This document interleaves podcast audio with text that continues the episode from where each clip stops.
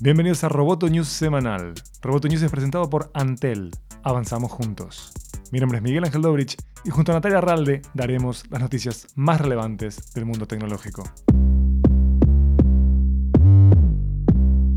Las acciones de Netflix cayeron tras el informe del segundo cuarto de la compañía. Esto se debe a dos causas, la pérdida de más de 100.000 suscriptores en Estados Unidos y lo que es más importante, el abismo que hay entre el número de suscriptores internacionales, que se estimaba alcanzar, 4.8 millones, versus la verdadera cifra, 2.8 millones de suscriptores nuevos. Según expertos, Netflix puede sostener su buena evaluación si el crecimiento global de suscriptores puede soportar el aumento del gasto en contenido y el aumento de la deuda. El crecimiento de Netflix dependerá de su gestión en países como India y Malasia.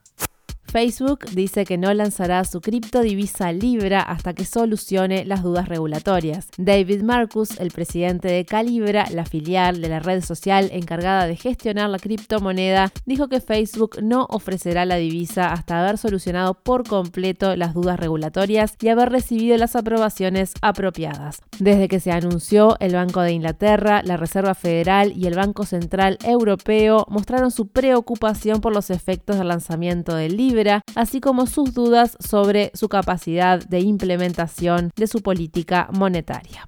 Elon Musk no deja de sorprender. En la presentación de Neuralink, compañía en la que ha invertido 100 millones de dólares, Musk admitió que el objetivo de la misma era reclutar empleados. Neuralink es una empresa que promete cosas de ciencia ficción, conectar el cerebro con una computadora a Internet y a partir de ello, escribir solo con la mente, mover un cursor por la pantalla al pensarlo e incluso como en Matrix, descargar un nuevo lenguaje directamente en nuestro cerebro o intercambiar pensamientos con otra persona sin hablar. Actualmente, Neuralink busca un objetivo más cercano, ayudar a pacientes con parálisis o extremidades amputadas a controlar su expresión y movimiento o a ver y oír solo con el cerebro. La empresa aspira a empezar las pruebas con humanos en el segundo trimestre de 2020.